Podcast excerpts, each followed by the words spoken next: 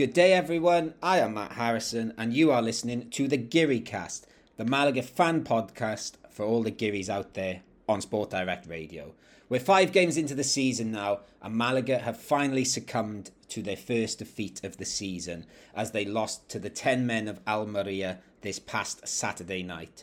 We'll discuss what went wrong and maybe what went right and discuss has this been a wake up call for Malaga and have we been dreaming too much about where we should finish this season? Plus, we are joined by Girona Jim to unsurprisingly talk about Girona ahead of Malaga v Girona this coming Sunday. But first, the news and first introducing my fellow Geary casters. As always, joined by my usual suspects, Chris Marquez. Chris, how are you? I'm doing fine. I'm having wine. Watermelon wine. Watermelon wine. That sounds absolutely magnificent. I've got to be honest yes. with you. Um, so I'm all feminine tonight. Is that a feminine drink? I think so. I never seen a man drinking it. No, well, I'm well up for it. I, I want more information, actually. Um, do you drink it cold, I'm guessing? Yeah. Oh, Tried no. it warm, but We are very we're gender neutral on drinks on here, Chris. I'm well up for trying a bit of watermelon wine. Um, I, I don't mind. I'm going to keep an eye out in this. I'm actually genuinely quite intrigued. Um, Alex Ashmore's also here. Are you drinking anything um, unusual, Alex? I'm not. No, I'm being sober tonight because I'm flying to Canada tomorrow, so I don't want to be any. Oh form- yeah. Oh my word! I forgot it's tomorrow. Oh shit. Um, So yeah, I want that's to the first beep. say again. I got the first beep of the show. yeah, I said shit, so I have the Oh. second now as well. yeah. Now you've got the second. Um, yeah, uh, that, that's because you're drinking that hardcore watermelon wine, Chris. You, you, it's made you go wild. Um, do, do you want to quickly, Alex? Because people might go, "Oh my God, Alex is going to Canada." Um, you're not ditching us, are you? Why are you going to Canada again?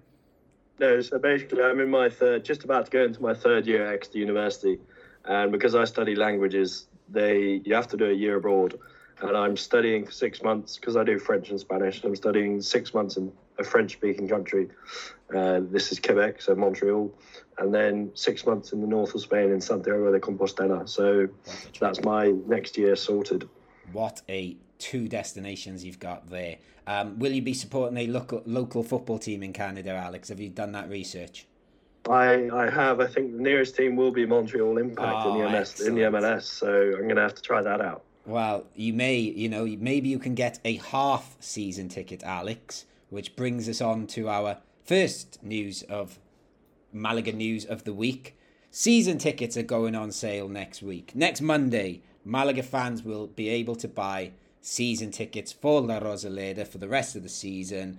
Um, the capacity has been increased for the Girona game on Sunday to 60% capacity, which is around 80,000 fans, which is sort of roughly what the attendance was for quite a lot of games the last time fans were allowed in stadium. Chris, this is good news, yes? This is very good news. Of course it is. Fans are season tickets are back. I think that's great. And the capacity is over I think around 18,000, so that's good as well. Isn't it? Yeah, yeah, definitely. Um, do you think? H- h- You tell me because you obviously you've been around the block a bit longer than me. How many season tickets, uh, sort of Malaga usually selling? In Segunda, the last time we sold season tickets, it was around 12,000. So it's we're talking a lot of money that's coming into the pockets of the of the club. And um, well, you have been to every gay home game this season. Mhm. Um, I went to one and I had a hard time buying a ticket. Now you don't have to buy tickets anymore. I think that's that makes it a lot easier for you. Yeah, definitely. And I think Chris has mentioned a very important thing there, Alex. Um, I know in modern football, certainly with the the bigger clubs, um, ticket sales are almost like a pittance of the money they get in. But for Malaga at the moment, a little injection of money is going to be really important, isn't it? Yeah, definitely. I think any money that we get in, and I, I can't remember who it was the other day. I may have been getting my clubs mixed up, but I think they said that you know obviously the problems still aren't solved, and which is true. You know, we're not out of the woods yet, as they would say. So any money that we're getting in at the moment is is a positive, and also a positive that the fans are coming in. Not only are they buying season tickets, They'll be buying club shop merchandise on match day. They'll be spending their money in the club kiosks and stuff like that around the stadium. So, you know, it's all positive for the, from from that point of view, from a financial point of view. And here's we a had prime. a cool, a cool, uh, uh, really awesome tweet uh, when we posted it. Surprisingly, I thought it would be cheaper, but it's more expensive. What the season tickets? Yes, I, the table says that they have. This is from Harris Property. The table says that they have discounted for games you didn't enjoy the season, but they haven't done it exactly. Based on my season ticket for Zona Norte 415, in 2019 I paid 215 euros, less mm-hmm. 5% for early payment, 204.25 net. That's 10 euros 23 per game. hmm Uh, this season, 199 is 10 euros 47 per game. Okay. So that would be a 2.3% increase, which is acceptable. However, it, in the unlikely event that they have offered the 5% discount, then the increase for those who paid early in the past, 7.7%, Oh, which is high. Um, it looks what they have done is is priced the ST the season tickets such that after the 90 29 Fiel Malaguista euros you paid, they are left with the round numbers of euros. Again, in my case, the pro rata for 19 games would be 194 minus 29 is 165 euros, but the net payment is 170 euros. So effectively, they have clawed back 5 euros of the Oh. 29 membership fee. Okay. There's a lot of numbers there, Chris. I'm I'm a, I'm a, sim- I'm a simple English teacher. That's just an increase of for inflation. Base, basically, we're saying the ticket prices have gone up a little bit. You think after they said they wouldn't? I don't know. I loved it. It's oh. so many numbers that Yeah, I sort of I, I start. I've literally I've, I've got a little notepad here. I started doodling. I lost. I, I thought I'll, maybe I'll try and write some of these numbers down, and I've just done a lot of. I like, got lost reading it. But Yeah. uh, it could also be inflation. So Okay.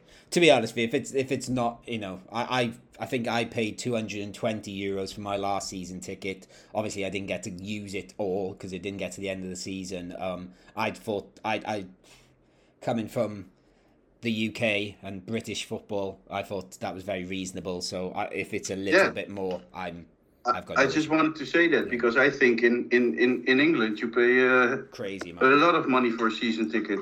and I would argue um, La Rosaleda and the experience at La Rosaleda is, is a better fan experience. Maybe not in regards of food and drink and like you know amenities at the stadium, but that for like a match day experience and fan experience, it's it's much more fun. than, Did you ever bought food in La Rosaleda? Did I put? Uh, yeah, once I think because I went straight from school. It was okay. I never I never did that. What do they sell? Um, I seemed. I think I just had some sort of um, uh, bocadillo or some sort of baguette. I can't remember what I had. Really? Yeah, I think so. There's a lot I remember in lot the of past days people would order uh, telepizza. All right. Okay. That's And that, that's the pizza guy came into the stadium. I don't know how it worked. Um, yeah, I remember there being lots of crisps, um, and also like sweets and things like that. But our friend uh, Andrew Gillen, our Deportivo friend, uh, he still claims he had a pie at La Rosaleda. So they must have had. I'm sure. I'm sure. I've, I'll have to ask him again. I'm sure when he came on our podcast, he said he'd been to La Rosaleda and had a pie, which he thought might be trying to appeal to our Giri contingent. But uh, yes. Or he was or he was massively drunk. I don't think he was. I, I think I don't think he would have dreamed up a pie. Well, I don't know. I'm sure some people have when they're drunk. Um, but yes, season tickets are on sale, and yes, I'll be purchasing one next Monday. I don't know if I'm going to the Girona game yet because it's a weird kickoff. I'm not sure if I can quite get home properly, so I'm going to look into that. I'm going to try and go though. Um, but one player we won't be seeing for the first, well, certainly not this weekend probably, and not for a couple of games is Seku. How are we saying this? Sorry, are we going Siku or Seku? I've, I've I've tried both. Have we made a decision? I know he's the one that makes the decision. It's his name. Um, we'll find out. I Sekou. Sekou. Sekou sounds horrible. Okay, well, I, I was going with Seko, yes, last time. Yeah. I think I'd, I'll just use all three and, and then we, we'll find out 'cause that's not very good. I wouldn't like it if someone kept saying Or we, or we could say Gassama. Gassama. We'll call him Gassama. for um, our new striker, La Pantera. Um, we were a bit surprised, I would say, um, Malaga fans, that he was on the bench against Almeria, which, you know, that's fine. He's a new signing, but he didn't come off the bench. Um, but it turned out that he had injured himself in the warm up. Uh, what's going on with um, our new striker, Chris? Um, yes, he has injury, but they think he already came with that injury. I'm not really sure. Okay. It could have happened t- during the warming up, but it also there's a possibility that he, he came to Malaga with that injury already. Okay. And when you know, I think it's like a groin injury, isn't it? So we probably, Yeah. so I think two or three games, maybe that's the usual. That's what they say, two or three games. Um, they hope that he will be playing against Ponferradina, I believe. And actually, while we're talking about those games, they've been scheduled. And forgive me, I can't remember kickoff times, but we're playing Ponferradina on a Sunday. I think at four o'clock. I'm- I've got that in my head. And, I think that's Sporting Gijon. We play at four o'clock. and we play Sporting Gijon on a Sunday at six o'clock. I thought maybe I've gone the wrong way. Oh, yeah. We'll have a It look can in the break. Um, I only saw Yeah, the strange times. Yes, Horrible times. they love putting us on a Sunday. Um, Yeah. Or on Mondays. Yeah, we haven't we haven't had a nice Saturday kickoff yet. Um, so hopefully, apart from maybe a beef or a beat, no, I can't remember. Anyway, it doesn't matter. we give give us a Saturday at La Rosaleda, please. Um, those folk at La Liga. Yeah, I don't think there's much more to say about that injury, but um, we had breaking news on the podcast last week. As we were talking about um, our game against Alcorcon, as I was asking Chris for some analysis of the game, he shouted out, We've got great news. Juande signed a contract extension. So just to confirm that, that wasn't Chris reading something, I don't know, off Twitter and not checking it. It very much did happen, as we we know all the photos happen. Alex, we're delighted, yes. Why do you think we've got him to sign a new contract at this time? I think. I mean, I don't want to jump the gun here, but I actually think he's. No, I'm going to say it. He's the best young talent at the club. I think he's. Nope. He has the capability. He's here. No, he can't. Just as a listener, he's at a level now, but he can get so much better. He's, you know, he's, he's such a brilliant player. He's- He he plays well beyond his age. I mean, he's he's very young, but you wouldn't think he is the way he plays, and it's definitely a positive that we've tied him down. To be honest with you, Alex, um, I I'd probably agree with you there in regards of the player that has the potential to go the furthest. Because I know, you know, obviously Luis Munoz is something is perhaps second, but I think Juande's a safer bet than perhaps some of our other young players. So I totally agree with you there. Um, I don't know if either of you know. I don't know if you know, Chris. Um, when we've when Juande's agreed to this contract extension. Has his release clause gone up at all? Because it was around is around five million, we believed before. Yes. yes, uh, Malaga doesn't talk about that. I've asked uh, Malaga, and they say they don't talk about numbers. Okay. So, We'd assume. um, but probably it has because I think what happened was that Malaga was searching for another player, and then a club from La Liga came uh, started asking about Juande on the last transfer day, on the on the last day of the transfer market, and I think. Um, at that point, Malaga had to do something and talk with the player, and that's why they renewed his contract and because or just so they could make the clause higher Yeah. My, my thing with that though, Chris, and, and again, Alex, I don't know if you'd agree with this, that surely, I don't know, let, let, we'll talk about where we think we can finish in the league later on. But say Malaga are sort of going to stay in Segunda for a bit. Obviously, Juande will be ambitious. He wouldn't want that release clause to go up too much, would he? If it's say around five million, if we're going to estimate, he wouldn't want it to go into like fifteen million um, territory because then we might think, well, no one, well, he might think no one will buy him. So well let me tell you guys this in the opposite of Ontiveros. Boys like Jav- or um, Juande and Luis Munoz are also from the Cantera of Malaga, the Malaga youth, and um, both players have their heart on the right position because. Luis Munoz, for example, had big offers from La Liga um, last season, but his uh, grandmother said, "No, no, you're not going anywhere," and he didn't want to go anywhere because he's a Malagueño, he's a Malaguista, and he loves the club, And he and loves so his does his grandmother. Yeah.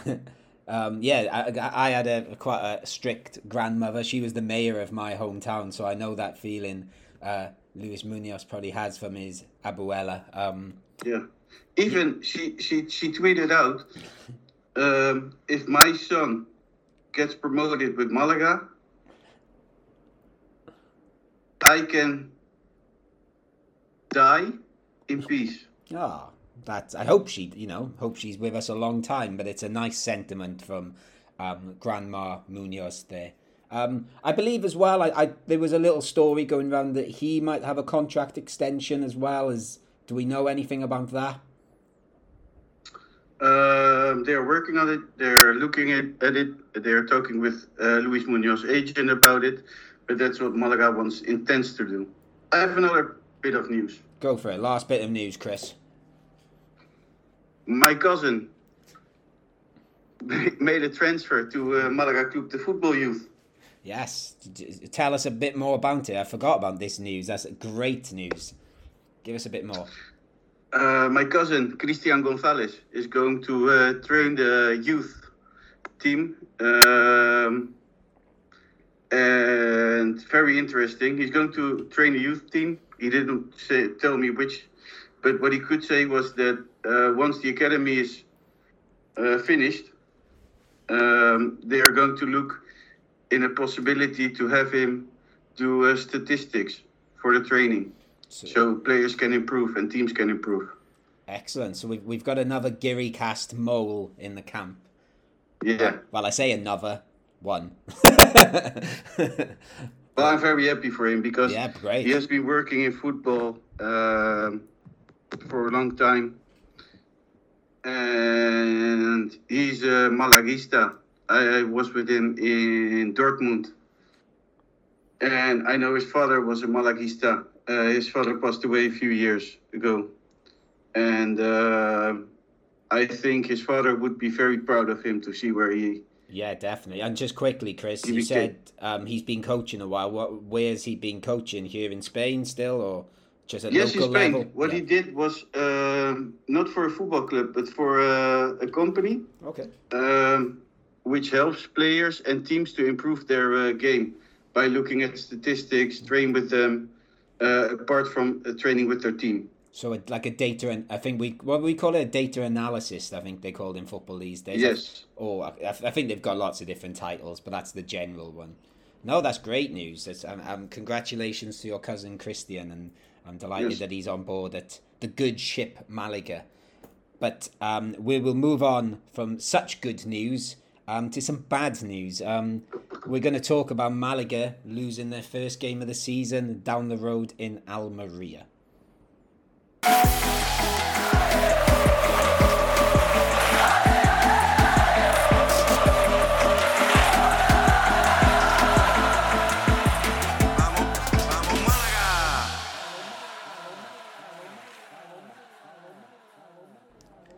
Apparently, the Almeria region is the driest place in Europe, and it was certainly a dry place for Malaga on Saturday night as they failed to quench their thirst for goals. It was Almeria 2, Malaga nil.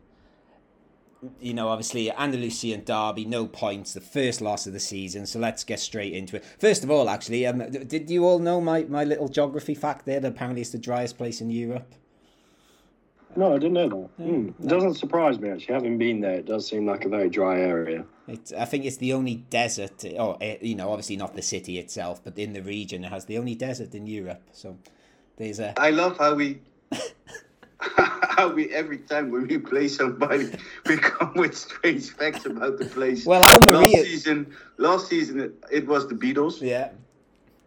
and this season it's the driest place. Yeah. Al- Almeria is our favourite place to dig facts from. And actually, last week would have been a good time to do the whole Beatles thing because I did. I think I said I went to see the bootleg Beatles last week. I could have, you know, actually they didn't do Strawberry Fields Forever. Now I think about it, they missed a trick there playing down the road Did, from did they did they did they do Lucy in the Sky? No, they didn't. They didn't do any Sergeant Peppers. They did, you know, when we were leaving, someone in on the bus home, well, you know, the bus down the hill basically said, "Oh, they didn't do this, and they didn't do this," and I was like, "Well, to be honest with you, it's the Beatles. They got quite a lot of songs, and yes, they they were brilliant. Actually, the bootleg Beatles. Sorry to go off on a tangent. Go and see them. Did they did they do the Yellow Submarine? Nope.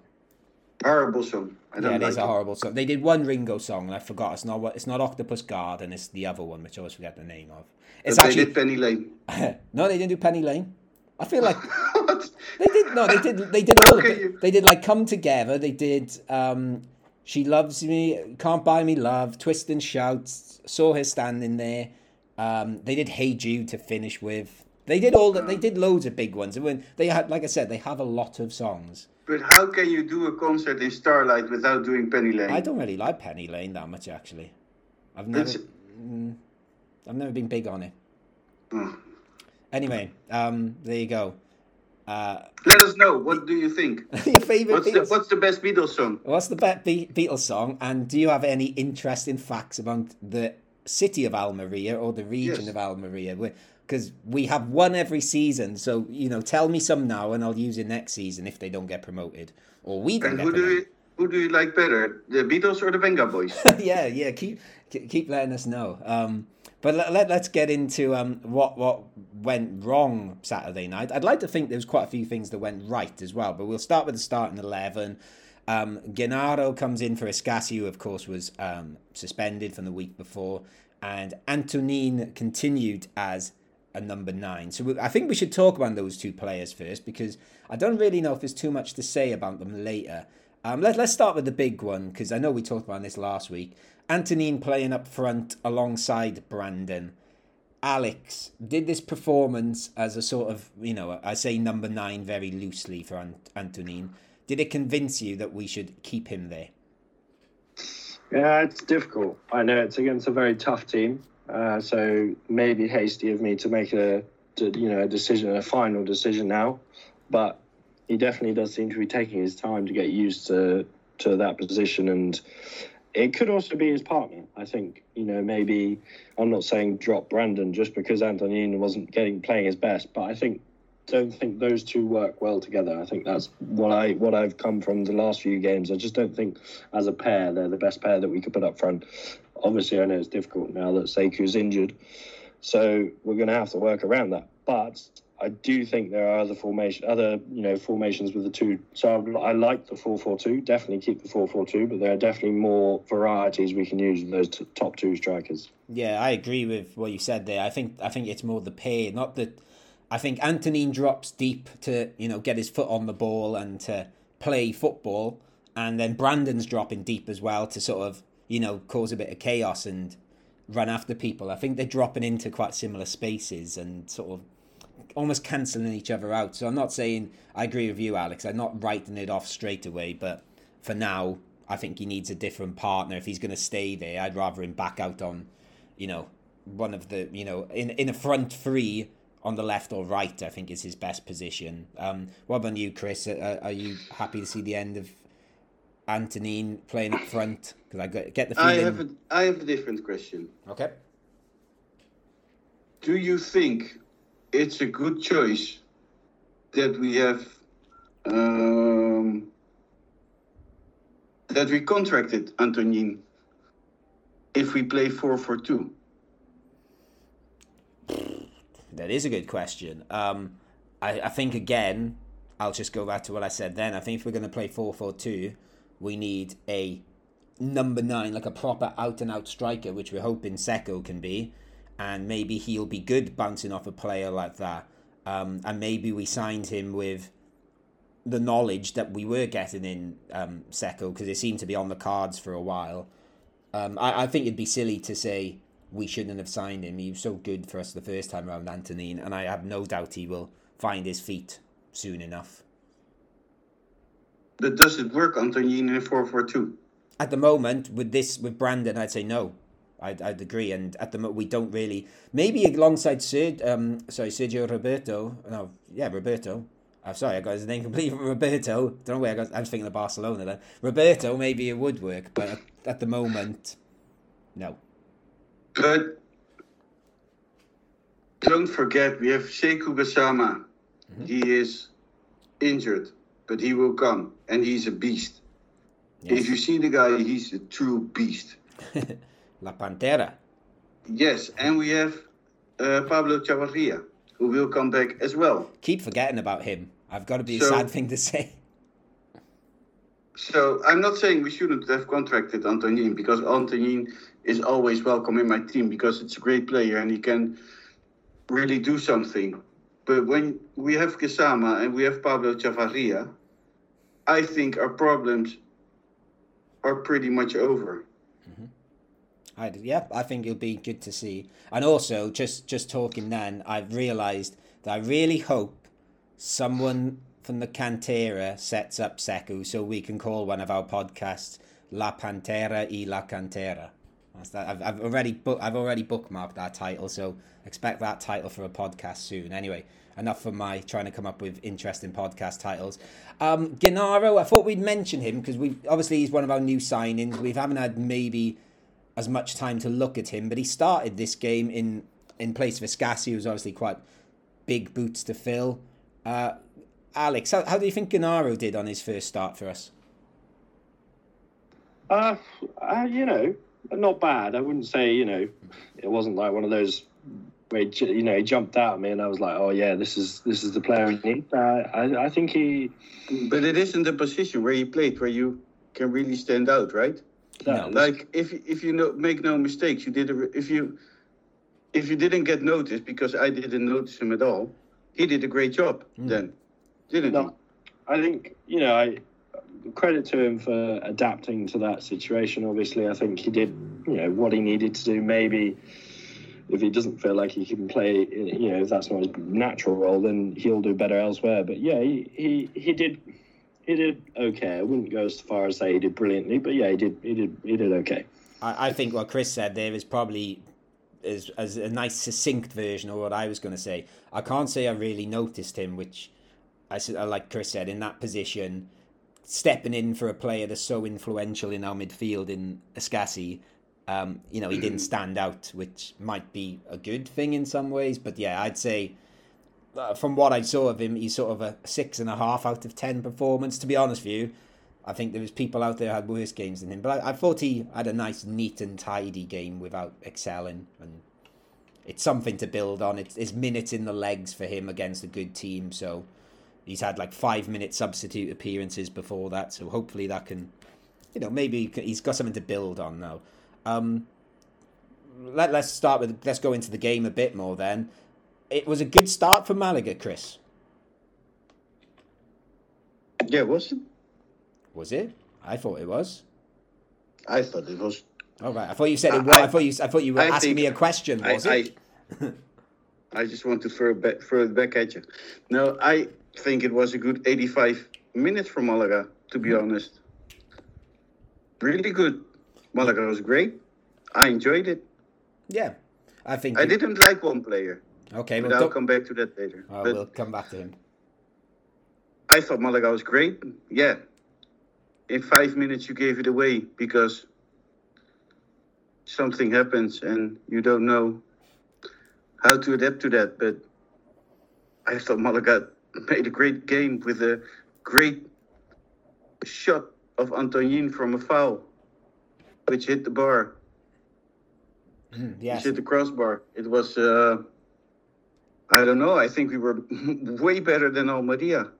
Which, and I'm sorry, Brian, because I know you will be listening.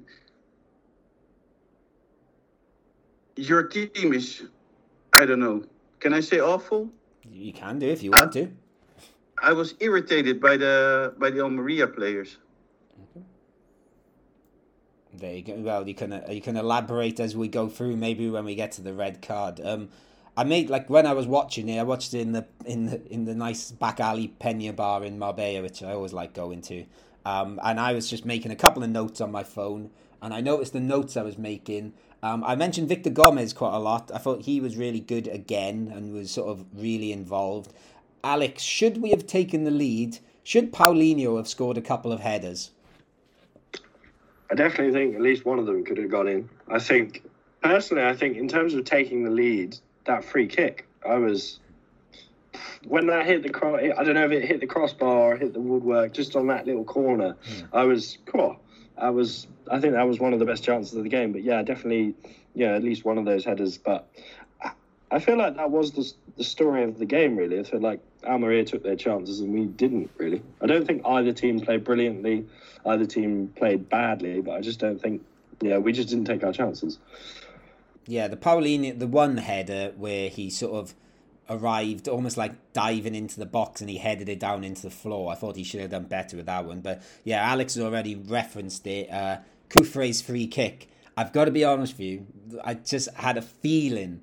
I, I don't. You sometimes get that feeling, don't you? I thought he's going to score this. I was sort of looking at the way he was looking at it, and I thought it's a nice angle. Chris, should Malaga have really taken the lead with one of those Paulinho chances? And do you have any any sort of thing to add about that Kufre free kick? Should he be our free kick taker from now on, from the evidence we got on Saturday night? It was what a free kick. Madre mia. That was amazing.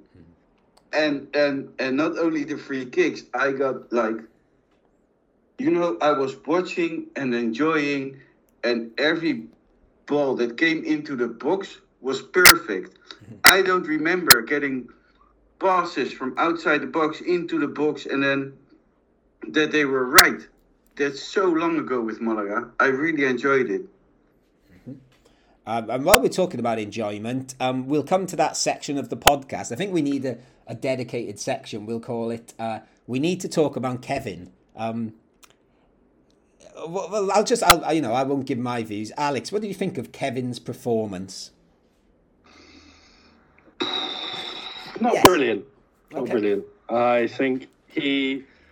I feel like it's unfair of us to accept expect him to perform the way he's done so far this season every game for a lad his age. I think it would be unrealistic, and I personally think at, at his age he probably shouldn't be playing every game. I don't feel like we should be overloading him because at, football's a confidence game. So if he, you know, starts playing a few bad games, if we keep trying to play him, he might think, "Oh, am I actually good enough?" You know, he'll start doubting himself. So I do think, as much as many people may hate to hear it, I do think he needs rest. I think maybe his he needs just to sort of not recharge, but sort of. I don't want to say calm down because he's not angry, but you know, just sort of detach himself from the pitch and sort of go fresh again. I think that's probably the best way of putting it.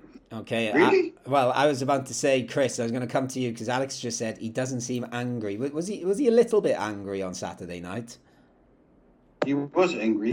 I thought so Yes. as well. And why? I was angry as well. I'm not going to lie. I was pretty angry because the Almeria players just they frustrated me. I think they were horrible. And I want to say it's not for nothing that they have received two red cards in two matches. They were whining all the time, crying, man, man, and, and, and throwing themselves on the on the on the pitch. I don't know. It was just horrible to watch. If you ask me, if, is that a a, a, a, a 30 million Segunda team? No, that's just I don't know. I felt pity for them. Yeah. And and I also said last week, I was very frightened of Umar Sadiq. Well, let me tell you guys one thing. I didn't think he was that great. He was in offside position all the time. When he got the ball, he fumbled over his feet. Yeah, he's three meters tall. That's why the header got in. And and he even made a foul, in my opinion, with the first goal. But I didn't think he was that great. Okay, and well, maybe we'll come back to him. Just quickly on Kevin, I've um, I actually thought he was pretty good again. I thought he was certainly good fun in spells. There was a lot of little tricks and stuff again, wasn't there? But um, I thought he was pretty good. Yeah, I I, thought thought, was Kevin good. was good. I would got upset as well, Um, and that's why he got taken off. I'm sure because Yeah, oh, he no. played a very good game. he well, this was it. I think um, uh, Liam Banbridge of the Segunda, uh, Spanish Segunda podcast uh, tweeted me. I can't remember if it was full time or half time, saying Kevin's like great, but he keeps doing the same trick and it keeps working. And I was like, yep. As long as it keeps working, he can keep doing it. But uh, and there was that one. When week- are when are we playing Zaragoza? um, I'm not sure. Because I have loads of questions for Liam.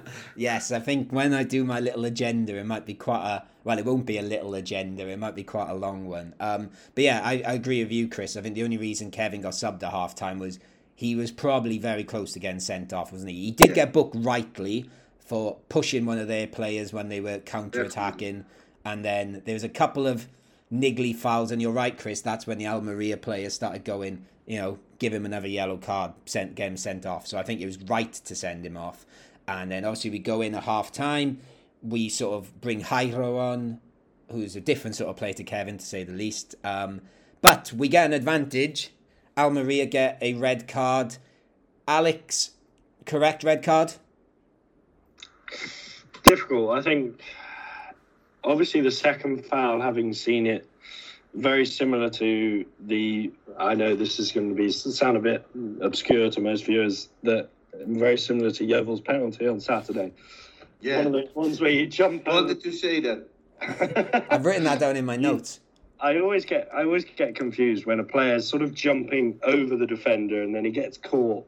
Kind of always feels like is he always jumping into it and asking for it? But I think you know on any given day it could have been given. I think it's a fair decision. And just remind me, guys, because I think Alex, you've. It, was it a second yellow? Yeah, Yeah, because I've written down in my notes it was a red card because I was watching it in the pub. And then I think the next day I saw it was a second yellow, and I forgot to change that little note in my phone. So that's that because I was surprised it was a straight red, sort of, because he, he it had, was definitely yellow. yeah, because he'd miscontrolled it, hadn't he, um, Brandon? It wasn't like he was bursting through on goal, but yeah, it's definitely a second yellow. But uh, almost, he would burst through on goal, and then it would be a red card. So Mm. yeah, it was definitely a yellow card. Okay. Um, I think yeah, it was definitely it was definitely a second yellow, so that that's my fault there for not correcting my drunken notes from the Saturday night. Um, Almeria then go up the other end and score two, um, score two goals very quickly. I think as um, Chris said earlier, that you know Malaga were great for eighty five minutes, but there was this five minutes of um, just a I don't know falling asleep really. And actually, this is where I thought in this five minutes, I thought this is where Sadiq was the difference. I thought he was, I, I thought he looked really dangerous, and I, I think when they went down to ten men, he seemed to, I don't know, he seemed to step up a little bit more then and realised that he needed to do something. And I thought he was, I thought he looked really good actually, and Yeah, great player. he's um yeah he's he's a nightmare he's sort of like you said he's just he, i did i i don't think i realized quite how big he was or how small our team are um he looked huge but yeah he, he was great and i can sort of like i know in the summer this guy was linked with like sevilla and i think even man city got mentioned at one point i don't know how true Yeah, that but was let's be honest. Luuk de Jong went to Sevilla, yeah and and Nasri went to Sevilla. We can't say Sevilla has been really good in signing wow strikers lately. But yeah, Umar Sadiq is is great, but I didn't find him that great against Malaga. okay well just to say luuk de jong's now at barcelona so is uh something's Do gone you right. understand that? Pardon? Yeah. Oh no! Why Yeah. is Luuk De Jong on to Barcelona? Oh, well, no and yes, because they're just a club that's desperate, aren't they? And they needed something. Because nobody in the Dutch press understands it. Nobody. But Koeman quite likes him, doesn't he? He had him when he was national team manager, so I think it's a fun transfer. But I'm, you know, we- we'll leave that for um, Siempre Positivo, though the the Barcelona English language podcast, who I don't think we'll be getting on this anytime soon. Um, well, you don't know.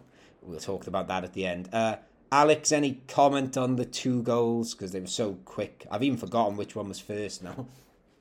Uh, although I was praising The Juan header was first. Yeah, I thought so. although I was praising Juande earlier, he got bullied for Yes. that first goal. And I know Sadiq is quite a quite a large bloke. I think Do you guys think it was a foul? No, no, never. never. Am I I the only one? I thought Juande, like I think, like Alex just used the word. I think he got bullied, realised that he just was nowhere near it, and just went down. And in hope, which you know, I'm sort of glad he did, but um, I don't think it was a foul. I, I could see that being given. Like if the ref gave it a foul, I'd be like, uh, "That's that always happens." But I definitely don't think it would have been a foul. I think it was a beautiful, beautiful header, and you know he he, he rose up really well, and yeah, completely bullied Juande for that first goal. And second goal, I think was miscommunication between the goalkeeper and the defence, and then also an error from Barrio. I think Yeah. you know obviously didn't grab hold of the ball, but then one of the defenders should have potentially taken charge and hoofed it away. So yeah, a bit of a mishap there. And then I'm not sure. I don't know what you guys think about the guy who volleyed it into the floor and then it bounced over the defence. I'm not sure if he meant Oh, that. yeah. And then the other guy got the header. But yeah, I think those, like you said, Matt, that five minutes, Sadiq was just something else. Yeah. Um, just quickly then, guys, because I think we've got like a quite a big question to answer at the end, which we sort of stole from someone on Twitter.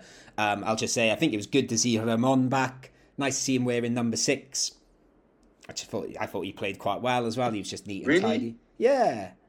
You should have started with Jozabed because he was dangerous. Yeah, Jozabed was good when he came on. That's worth mentioning. I just, I, just like Ramon, don't I? But yes, you're right, Chris. Jozabed was probably better. Actually, could have scored a header if I remember rightly towards the end. And He was dangerous as.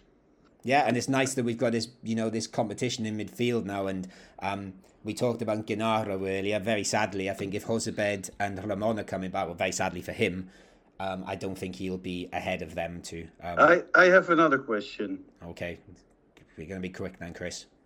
yes, and I, Brian, I don't want to piss you off at, at, at all because I really like you and I have respect for Almeria. Did we watched and listened to the most boring football fans in Segunda División? I like I couldn't hear it very well, so I can't comment. Alex? From having been to Almeria in person, I can't say they're the most lively bunch. The only thing I heard was when they, when Almeria did something well, they clapped.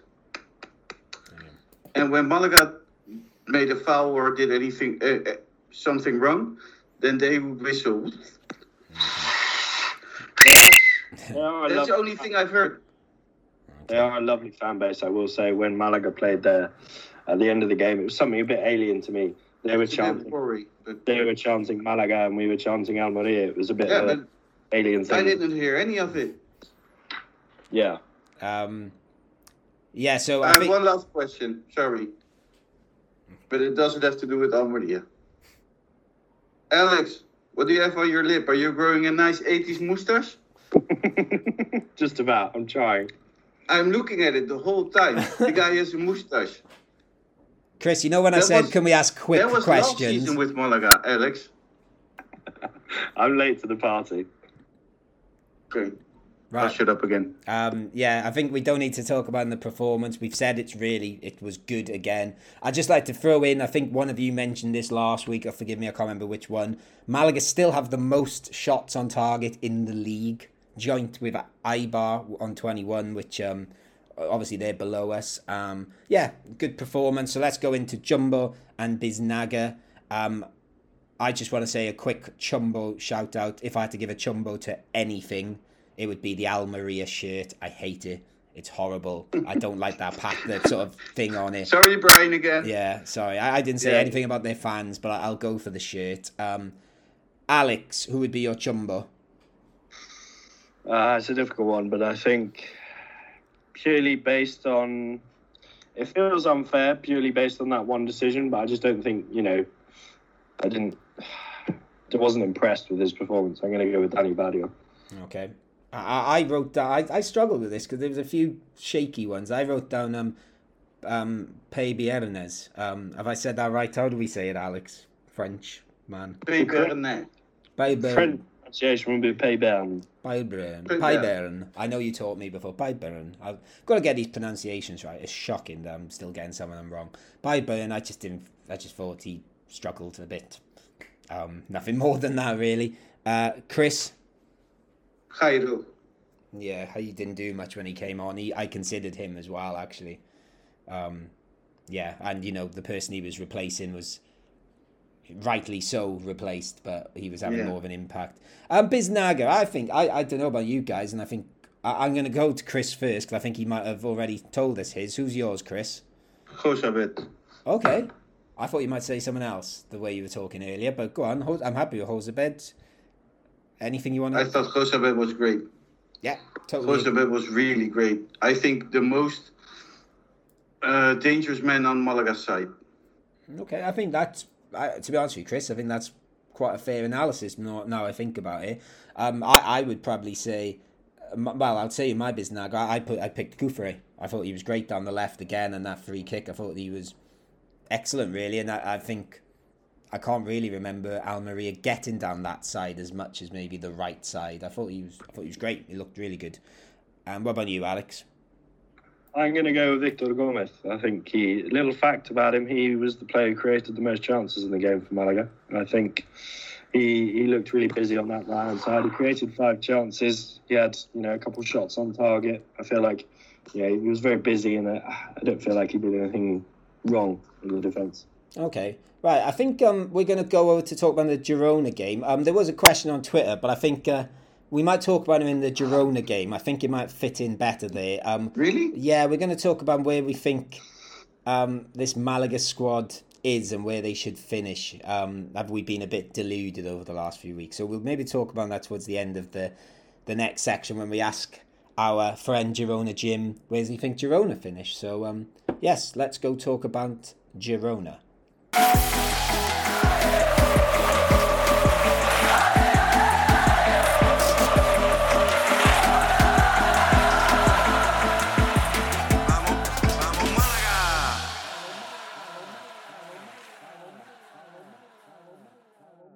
Okay, so the last part of this week's podcast, we look at our upcoming game, and Malaga return to La Rosaleda this coming Sunday to take on Girona in front of an increased capacity, as we are now allowed 18,000 fans in the stadium.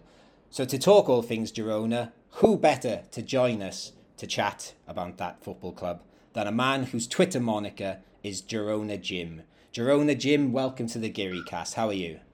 Not too bad, guys. Yourself? Yeah, we're really good. Well, we're sort of good. We've just talked about Malaga losing to Almeria, but we we tried to scrape some positives from it, and we're hoping you can tell us about all the deficiencies Girona have, and you can make us feel more positive again. How long have we got? oh, that, that's that's what we like to hear. So, um, you've just told us um, we're going to keep calling you Girona Jim because I like the alliteration of it. Um, you've just told us. Girona Jim, that uh, you are just around the Castleford area in like near Leeds. For those that don't know where Castleford is, the the question we always ask people is, why on earth do you support a? Why do you on earth do you support Girona? Yeah, no. So I went on holiday, sort of early two thousands, um, and really wanted to get a game in while I was over there. And I think it was at the time Girona were in Segunda B, um, not doing very well. I think it was one of our only times in that sort of early noughties, late nineties where we actually got that high. But I took in a game, and I think they played a team called Palamos, um, and we won six 0 and I just fell in love with it because I thought it was going to be this easy all the time. Um, it hasn't been, but ever since then, I've just sort of, yeah, just been a part of me really. So you were a glory hunter from the start. You're supporting the team that won six 0 That's it, mate. Yeah. and also, um, I- I, can say um, Girona Jim. I went to Girona this summer. Um, I was visiting our friend Alcorcón Alex. You've all got club names. Um, in Barcelona, and I spent the a day and a night in Girona. What a city! I loved it Yeah. there. Um, although my one criticism of it is um, Alec Eiffel built a bridge there, and you think, oh, the Eiffel Tower, something beautiful. the bridge in Girona, he, he should have done it, put a bit more work into it. It's a, you know, you've got It's this not the beau- best, is it? no, it's just like a red bridge, like that I used to see going over the River Taff in my hometown in South Wales. It, but yeah, the rest of the city, magnificent. Whoever's listening to this, I'll do my bit for the Girona Tourist Board. Definitely go to Girona. It's beautiful. And Yeah, I think it's it's gained a lot of popularity from the back of Game of Thrones. yes, Um, there's quite a lot filmed there, so you can go on like um, tours and stuff like that. So it's really good. Yeah, they filmed. I uh, no, they didn't. They were going to film one of the shame scenes there, I think, and they they just it was one of the ones where they didn't do the walk of shame in the end. Anyway, away from Game of Thrones and back to games of football. Uh, we always like asking people, especially since you've obviously supported Girona quite a long time. Clearly, um, do you have a favourite ever Girona player? Um, yeah, I think for me, um, it's a player that's a bit of a trendsetter. It's Stuani. Okay, Um, he is the original, not very good player from the northeast of England who's moved to Catalonia. Obviously, Barcelona are jumping on that now as well. um, but he's, he's just everything. He's just unbelievable. Um, his goal records second to none, and I think you know he's always got a goal in him. And just without him, we would be nowhere. Yeah, to be honest with you, I'm pretty sure I saw him play live for Middlesbrough. Um, again, it might have been. I'm, I can't remember if I was just at a Middlesbrough game when I was up there, or if it was against Swansea. So I can't remember him being particularly effective then. But yes, he certainly had an impact over the last few seasons, and I had a feeling he might get a mention later when we asked you about who who is the danger man to watch out for. But I also had a feeling he might be your favourite ever player. And then do you have a favourite ever memory supporting Girona before we move into the future and talk about the current crop? I think getting promotion to La Liga um, was amazing because it was something I didn't think I would ever see for a long time. Um, so when it happens, it's it's fantastic. And then when we did go up, we just equipped ourselves quite well in that first year. Um, so yeah, I just think you know, seeing teams like Barcelona, Real Madrid, and you know, Atleti coming to Girona for a game was ridiculous, but great at the same time. So yeah, just that whole year really, whole Yeah. couple of years. Yeah, that seems a good um, point to ask the question, perhaps about the Manchester City connection, because I think some people might be aware of the City Football Group that own quite a lot of clubs all around the world now. Melbourne City, I think they own Mumbai City, New York City. Um, I think there's somewhere in Uruguay and maybe China. Yeah. They're, they're everywhere, but they, they do have a stake in Girona, and I think it was from 2017, which is around the time you got promoted, or was it the year? Yeah. after. How has that relationship been with Girona? Because I've always been interested by the City Football Group, having lived in Manchester myself. Is it a helpful relationship? Is it one that impedes on you as a club at all? I, personally, I don't like it, but I don't like it from the fact that I don't think we should have that many different clubs. Um, I, I don't agree with the way it's done. I think we're one step away from being Girona City and playing in sky blue, which is ridiculous. Um, I think there's too much reliance on players from there as well. Um, it's almost too easy to get them, um, and I don't think they're always the best quality that come over to us. But it's like a bit of a dumping ground for some of the guys that they bring over. It's not like with the team in New York when they were sending some of the better players there in the later days. We're getting some not so good guys coming across, um, and I don't think you know we've not got the most money in the world, um, and I don't really see what the support is doing. Really, to be quite honest with you, I think if we ever produced a player of quality, he'd just go to City straight away. Yeah. Um, yeah, I'm not. I'm not a fan of it. I'm not a fan of it. Chris, you like to give um, your opinions of fan. We get fans on this podcast, and Chris likes to give their opinion on their clubs uh, from his experience of Spanish football. Um, what do you make of Girona, and um, what do you think of this link with Manchester City and the City Football Group? I think Girona is a pretty, pretty cool team actually, with a with a good history. Um, top three Catalan football club, uh, probably the third football club of Catalonia. Uh, in my opinion, the second, uh, because I don't count Barcelona in. But um, yeah, I, I like them, and I'm I'm not a very big fan of of those how do you call it? Like those collaborations with yeah. bonds with other teams. Uh, definitely not when it's with the bigger teams because that's what killing football actually, in my opinion. Because uh, it's another opportunity for a team like Manchester City to keep buying more youth players from everywhere. Um, so yeah, in my opinion, it's that that's what killing football. And Alex, if Manchester City came knocking at Yeovil's door and said, "Do you want to be part of the the City football group and become Yeovil?" Well, you can't be Yeovil City, can you? You're a town. But uh, how would you feel about that? I I'd be really against it. I'm not usually one to be outspoken on my. You know, it took me a while to say something negative towards Altani. I'm very much a positive. Like not positive. I'm very much a give someone as much chance as they can. But this in this situation, I just I think it's one of the worst things in football. I think you know it should be you have your club and that's it. You shouldn't have another club. I think it's just unfair on the other clubs who don't have enough money to buy other clubs. Besides, the You get- big guy, the Sorry. big guy can do anything he wants with the with the little guy with Girona. Exactly. So I don't know. I think it's horrible. Yeah.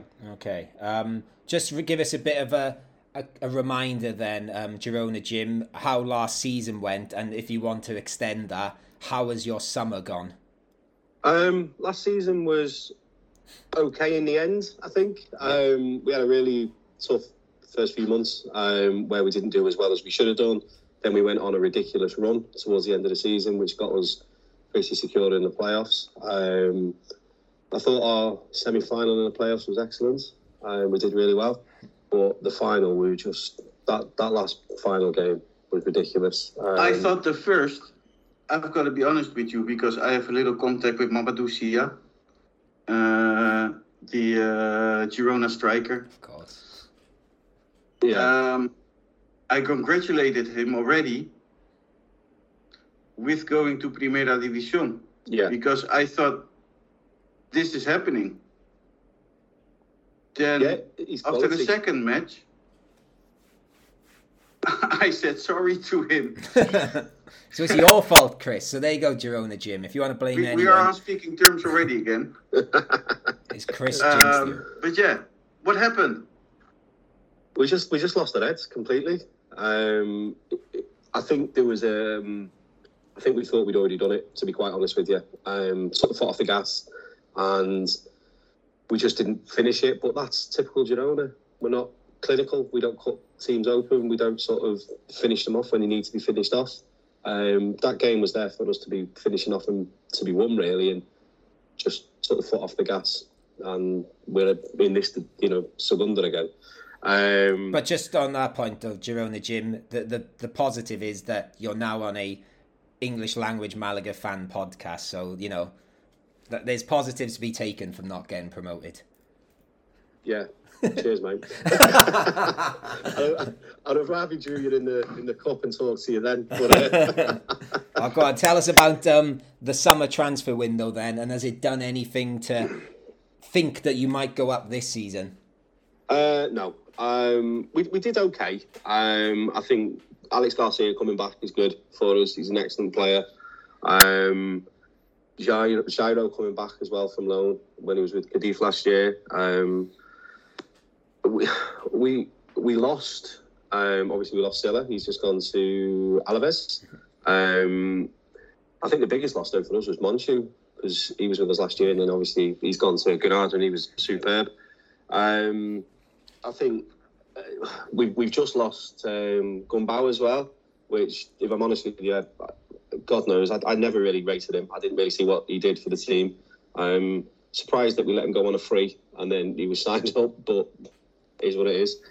Um, my biggest thing, though, most exciting thing really is one guy after complaining about Man City, one guy that we've had in from him is uh, Sarmiento. He looks I've good things. The little, little football he's had, he looks ridiculous. Um, so I'm hoping we see a lot more of him. Um, I think signing the signing of Junker as well um, was good, although he's injured now. Um, but he's he's looked all right. Can I tell you Well, I my think- jerker my jerker story?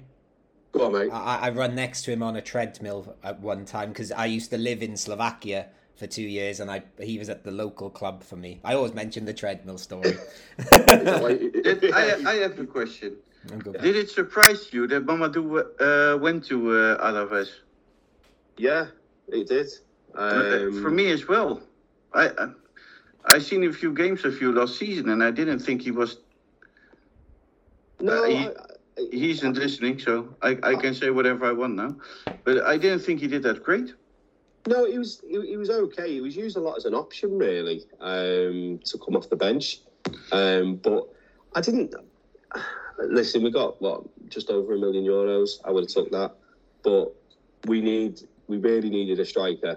Um, because Stuani's not getting any younger. He can't do it all on his own, and probably a right back as well. Um, because we're a bit light there, but it was an okay transfer window, but as ever, too much reliance on the, the guys coming in from City, um, who we don't know too much about, but we'll see. When I when I talked to Mamadou, when was it?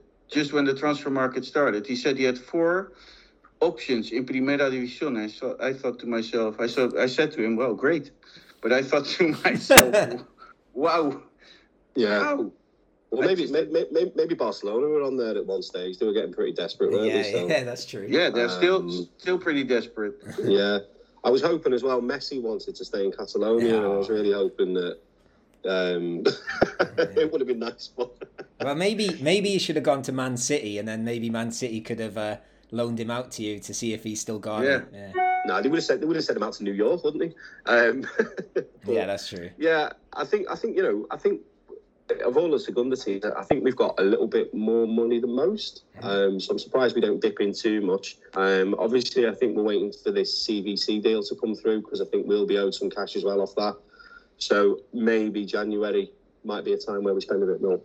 Okay, and then obviously we're five games into the season now.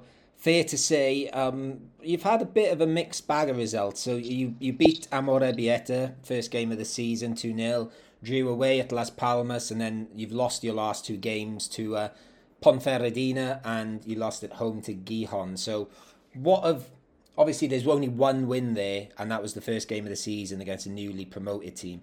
It Doesn't make for good reading, but also we've been praising Malaga's performances, and we're a position below you. So how have Girona looked so far this season? Awful, just just awful. Even in the Amorebieta game, we were the second um, second best team. I thought for large parts of the game. Um, they certainly should have scored at least one in the first half. I think at the bar from memory. Um, they were much better, much like they were going to create a lot more. But each game, we've just looked like we, we, we're great with the ball. We, we'll keep possession, but we do nothing with it. It's like um, it's like the Arsenal team of the early noughties where they wanted to score from three yards out all the time, and that's what it seems to be that we're doing. There's no clinical threat ever with us, and um, yeah, it's, it's frustrating. I mean, we should have got at least at least another win on the board. I would have thought, but um, you know, losing to Gijon and Ponfe, it's not good. It's not good Well, for our promotion chances. you've obviously You, got you, ha- you can't lose against Ponferradina because they're like they're third in the league. I, Yeah. I think they're doing really great. So I don't think that's really like Yeah, but we should be competing against those teams, and in the games we didn't compete. yeah. You, So You've obviously got high expectations if you're complaining that you play a bit like the Arsenal team from the early noughties, which went undefeated in one season. yeah, but they, they scored, we don't. Yeah, yeah, yeah, it's true, yeah. So, yeah, yeah, it's it's just it's just sometimes it'd just be nice for them to sort of go for it a bit more rather than just keep the ball all the time. Um, they don't win nothing with possession. And you've just said, well, you is is that your main complaint with this team? Because my next thing is obviously I'm trying to find some gaps for Malaga to exploit here. Um, what would you say is the weakness? Just that inability to score? Yeah, I think I think going forward, being a bit more clinical and creating chances um, is something that we struggle with a little bit. Um, I think obviously Stuani needs some support.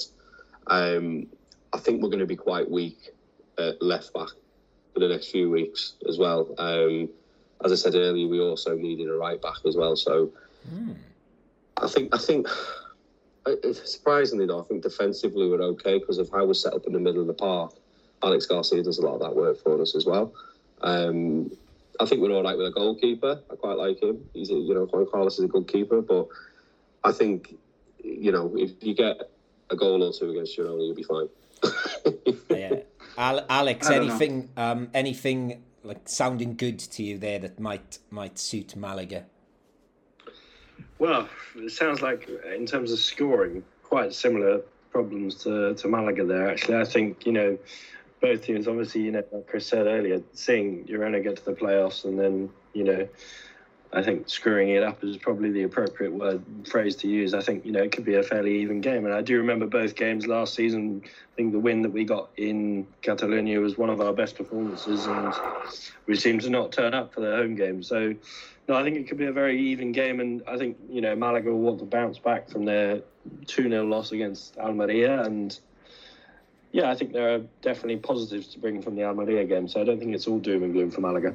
Yeah, well, I think this is a good point. Then um, I said earlier there was um, someone made a point after our game last week on Twitter um, about this Malaga team, and maybe this is a good time to throw it in there. That obviously on this podcast we've been, uh, we'll say we've been very optimistic, although we've only won one game. We've been very impressed with the style of football, um, how attacking we are compared to next, um, compared to last season, um, how good our young players have been. But uh, Neil Martin on Twitter um, tweeted after the Almeria game, and I think I'm quoting exactly here. He said, "Another mid-table season, I fear. Not enough quality in the squad." Chris, what did you think of that statement? Because you said we should talk about this on the podcast. Are, did we go overboard with Malaga in those first few games? Um, and are we just a mid-table squad? Do should we be looking higher? Definitely not. Last season we were a mid-table squad, but I think this year we can. I, I won't say we will make it to the playoffs, but we definitely should fight for the playoffs because losing against Almeria and being 85 minutes the better team doesn't change my opinion. Great. To be honest, Uh, the only bit I can see, I can see why people might question. I don't know how far, because obviously such a young team. Can we go the distance with them, and can they maintain these good performances? But I certainly don't agree with the fact we don't have enough quality in the squad. I think, I think over the last five games, every single player on the pitch has shown they have quality. Whether they've been consistent or not it's a different matter. I'm going to be honest with you guys. We didn't have that much quality for the last two seasons. Mhm, Yeah, I'd agree with that. But now we've got this nice mix of experienced players like Escassi and you know Luis Munoz is young, but he plays like an experienced player, and all these like exciting young players like Kevin and you know hopefully Antonin finds his feet. Uh, what did you make of that statement, Alex? I can see why the statement was made because it was that same old story. You know, we got a draw against two, I'd, I'd say mid-table teams in Ibiza and Mirandes, and a win against, personally, I think, sorry to Alex O'Brien for this, but the worst team in the league. And we come up against one of the supposed bigger teams and we lose. But if you look back to our performance last year away at Almeria, I do think we were outperformed quite significantly. But this time, I don't think we were. So I definitely think there's some positives to take from that. And no, I think mid-table. I wouldn't be surprised if we finish mid-table, but I definitely think we're capable of a top ten finish. I don't want to, you know, bite the gun and say playoffs just yet. But like you said, Matt, it's a long season with these young players. Can they cope? Can they keep up this level of performance? So Se- No. Sekou still has to show up. yeah, Uh, Pablo Chavarria is coming back. Ivan Calero, Ramon, Ivan still, Cal- yeah, so Jozabed just started again. yeah. So there are players coming back. So it will, it will, it will be much better than last season. I think. Yeah, and I think we keep using the word fun, don't we? We're fun to watch at the moment. Um, I agree with what you said, Alex. I, I, I think I have used the word playoffs already, so uh, but I'm going to try and retract a little bit. I think we're a top 10 team that should be looking up at least and, you know, at least having a go at getting there. Because even Payas got us sort of close at times last year. And as you just said, Alex, against um, the bigger teams, we would shy away from going toe to toe with them, and and then get put three or four past us. And this year, as we showed against Almeria, we are going to go toe to toe with them and not sit back. And um, yes, I think it's going to be fun. and besides, um, Jim will agree on this.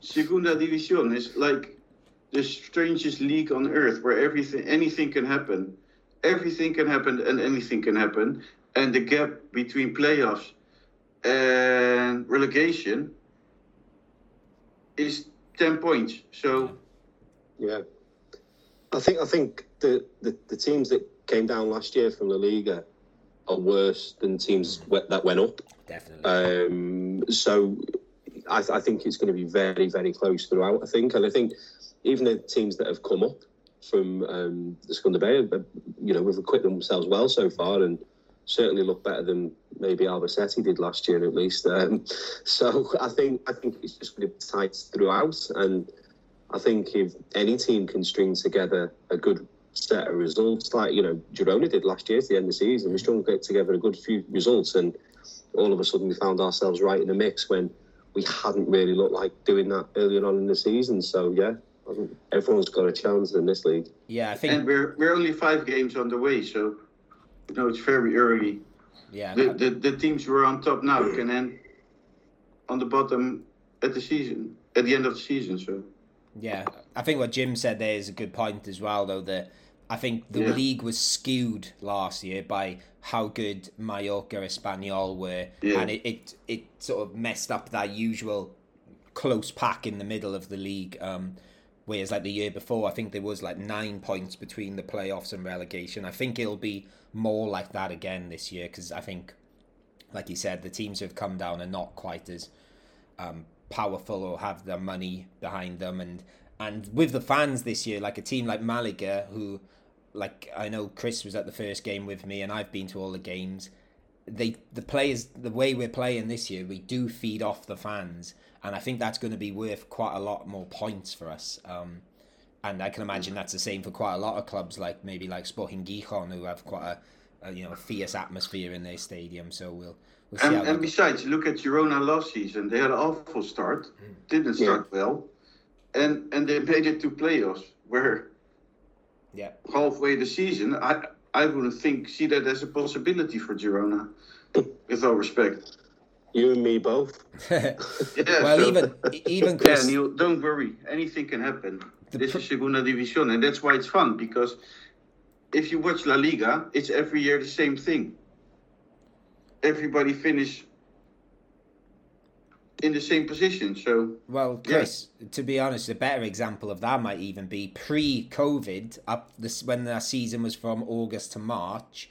Malaga, if you think how badly Malaga started that season, uh, where we didn't win till like we won the first game of the season and didn't win again till like November, didn't win at La Rosaleda till November at least anyway. Yeah. Um, and then we were three points off the playoffs just before COVID, so it is it is a bonkers league.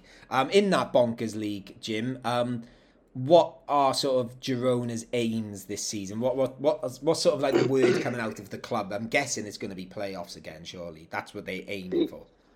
Yeah, I, th- I think I think I think obviously they wanted promotion, but I think realistically playoffs we've got to be in the in in there quite comfortably. I would have thought when you guys talking about potentially Malaga being a top sort of ten side, um, I would say Girona would be looking to be comfortably in the playoffs and maybe looking over the shoulder a little bit to guys like yourself coming up. Yeah, But, yeah. um, but yeah, no, cer- certainly, you know, I, I think uh, finishing the season with, I don't know, three or four weeks to go with no chance of losing in the playoffs would be what they would have expected. And there you go. Right, let's we'll start um, wrapping things up. Um, we usually, I, it's becoming like my catchphrase. I always say I hate people making predictions on podcasts because I think what's the point? But we always ask people to do it. Um, so I'll ask Alex and Chris first. Uh, Alex, give me a prediction. I went for nil nil last time against Almeria. Don't think it didn't go too well. Um, I don't want to go nil nil again, but something about it is telling me nil nil. But I'm not going to go. I'm going to go one all. One all. Okay, one all. Okay, Chris. difficult question. I don't think Let's it is. say What's score? one-one. one one. Okay, I, I was going to say one one as well. So no, I'm gonna I'm gonna change it. I'm gonna say two one just to lean a bit of get a bit of Malaga propaganda in there. Um, and then uh, Girona Jim, what what are your sort of expectations for this game? Um, I think it's going to be a very close game. Um, really close. I think it's two teams that need to kick on a little bit. Um, I'm going to be like yourself, mate. I'm going to go for 2 1 Girona. Okay. Uh, but I wouldn't be surprised if it was 1 1.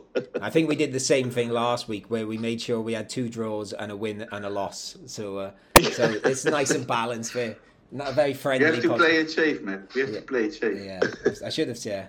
Um, and yes, uh, you know, and also, um, I don't know if you're aware, um, Girona Jim, you, you'll get to see Kevin play, who's the the sensation of the Segundo at the moment. He's yes. we have a lot of Yeah. Kevin talk over the last few. I actually, I say we have a lot of Kevin talk. I think it's just been me talking.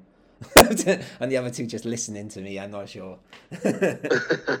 um, right, but anyway, thank you, Girona Jim, for joining us to give us the lowdown on Girona. I think you, like you said earlier, sounds like we have quite similar problems. Um, just getting the ball in the net, so it'll be interesting to see how that goes this weekend. Um, so thank you, Girona Jim. Cheers, guys. And you know, we wish you well for the rest of the season after this weekend, of course, and in a couple of months' time, I imagine. We hope it goes wrong again. Um, Same thank, here, mate. thank, thank you to Alex, and you know, safe travels to Canada tomorrow, Alex. Thank you very much. I'm not looking forward to the early morning, but there is something quite exciting about an early morning flight. Yeah, that's it. You're not you're not waiting around all day, and so yeah, next next Geary cast, um, we'll we'll be stretched over two continents. That that's exciting, isn't it? We we we're adding to that sort of international image we like to promote on here of being an international Malaga fan podcast. So that's good. And and thank you, Chris. Chris, do you want to say anything about voting for us in the Football Content Awards? Because we've got a few days left. We've got five days left. If you didn't vote yet, listen, Jim, this is for you. if you didn't vote yet, vote for GearyCast.